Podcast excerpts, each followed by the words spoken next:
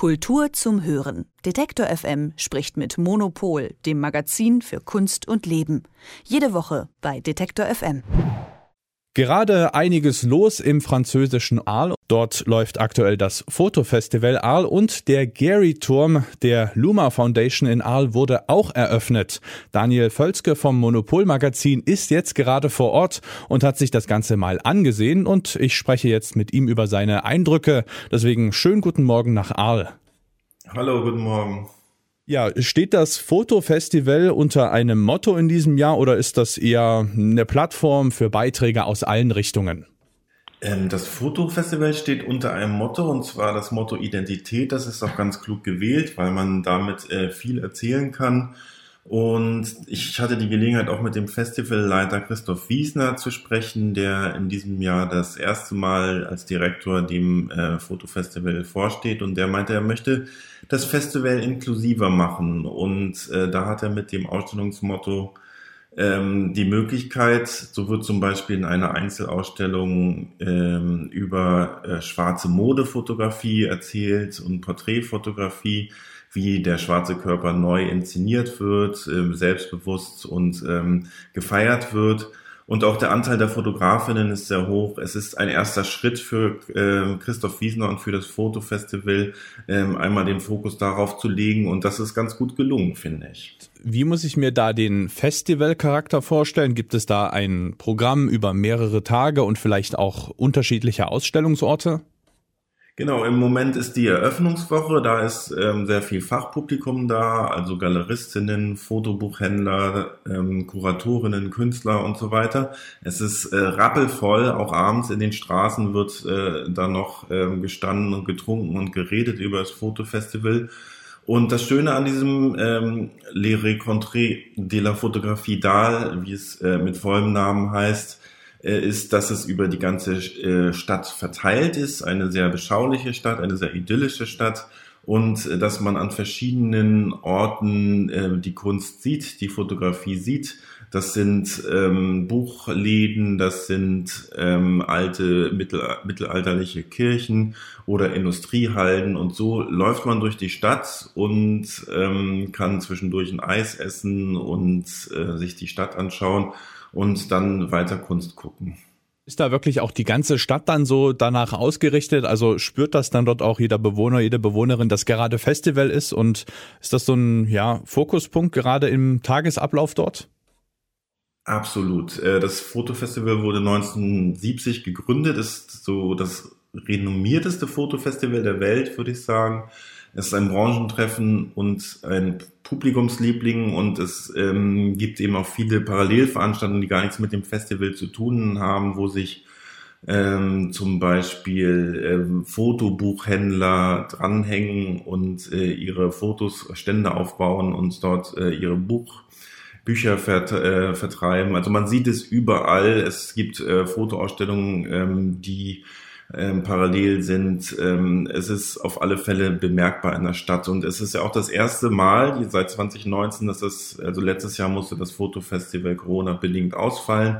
Und man merkt schon, dass da diese Erleichterung zu spüren ist, äh, dass dieses äh, Festival wieder da ist und ähm, dass so viele Menschen da sind. Corona-bedingt ist ein gutes Stichwort. Wie sind denn da aktuell die Zugangsbestimmungen für die Ausstellung? Gibt es da Einschränkungen und äh, wie wirken die sich aufs Programm aus? Die einzige Einschränkung ist, dass man Maske tragen muss in allen ähm, Ausstellungsorten. Ähm, und das muss nicht mal eine FFP2-Maske sein, sondern kann auch ähm, eine Stoffmaske sein. Äh, ansonsten hatte das Festival sich darauf vorbereitet, hatte zum Beispiel die Kassen so umprogrammiert, dass man immer nur einen Timeslot ähm, ähm, kaufen konnte.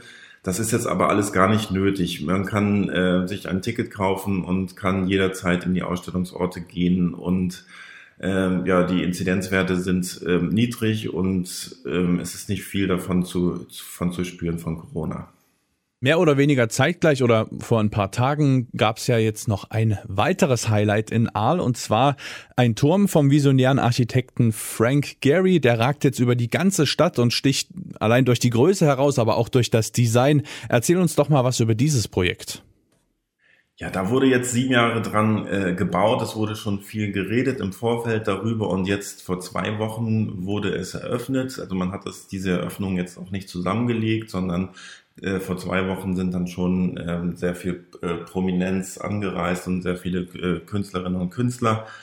Ähm, ja, jetzt steht er da, dieser Turm von Frank Gehry. Es ist ein, ja, wie ein Felsen aus schimmerndem Aluminium, ähm, der die 50.000 Einwohnerstadt mit ihren antiken und mittelalterlichen Bauwerken überragt und ja auch irgendwie übertrumpft. Äh, meiner Meinung nach ist es eine ziemlich sinnlose Geste, dieses Auftrumpfen.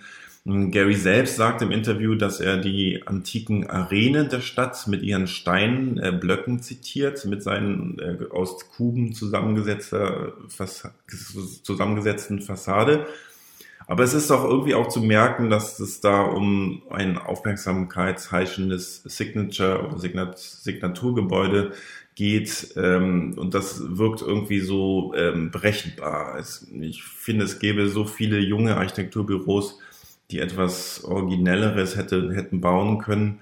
Aber es musste dann eben der über 90-jährige Gary sein und ja, und wie es da mit wie es so häufig bei Gary-Museen Museen ist, äh, kann darin eben auch nur Kunst bestehen, die selbst verspielt, flexibel, skulptural ist, die auch ein bisschen sensationell ist. Aber sehr interessant, dass du äh, ja gar nicht so begeistert bist von diesem Kunstwerk. Also das sieht ja an sich natürlich schon sehr beeindruckend aus, aber der Kontrast zur Stadt, der ist ja wirklich schon krass. Da gibt's ja auch, glaube ich, in Sichtweite so eine Art ja altertümliche Arena, die da bestimmt schon viele hundert Jahre alt ist. Äh, wie, wie sehen das denn die, die Bewohner vor Ort? Stört die, stören die sich auch an diesem neuen Bauwerk?